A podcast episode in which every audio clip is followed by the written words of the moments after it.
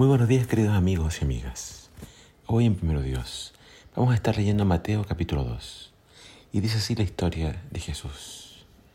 Jesús nació en Belén de Judea durante el reinado de Herodes. Por ese tiempo algunos sabios de países del oriente llegaron a Jerusalén y preguntaron, ¿dónde está el rey de los judíos que acaba de nacer? Vimos su estrella mientras salía y hemos venido a adorarlo. Cuando el rey Herodes oyó eso, se perturbó profundamente, igual que todos en Jerusalén.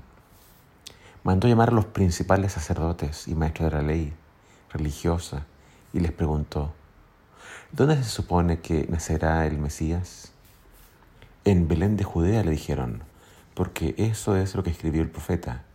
Y tú, oh Belén, en la tierra de Judá, ¿No eres la menor entre las ciudades reinantes de Judá? Porque de ti saldrá un gobernante que será el pastor de mi pueblo Israel. Luego Herodes convocó a los sabios a una reunión privada y por medio de ellos se enteró del momento en el que había aparecido la estrella por primera vez. Entonces les dijo, vayan a Belén y busquen al niño con esmero.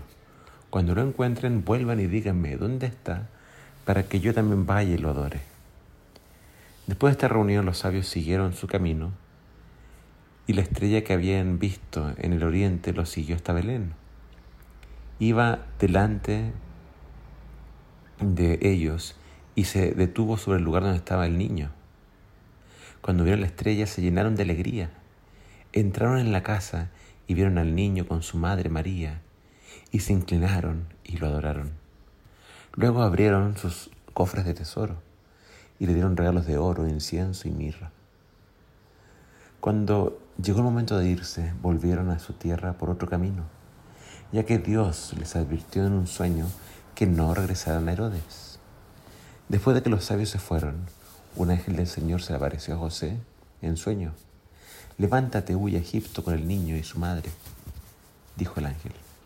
Quédate allí hasta que yo te diga que regreses porque Herodes buscará al niño para matarlo. Esa noche José se para Egipto con el niño y con María, su madre, y se quedaron allí hasta la, muerte, hasta la muerte de Herodes. Así se cumplió lo que dijo el Señor por medio del profeta, de Egipto llamé a mi hijo. Cuando Herodes se dio cuenta de que los sabios se habían burlado de él, se puso furioso. Entonces, basado en lo que dijeron los sabios sobre la primera aparición de la estrella, Herodes envió soldados para matar a todos los niños que vivieran en Belén y en sus alrededores y que tuvieran dos años o menos. Esta acción brutal cumplió lo que Dios había anunciado, anunciado por medio del profeta Jeremías. En Ramá se oyó una voz, llanto y gran lamento. Raquel llora por sus hijos, se, se niega a que la consuelen porque están muertos.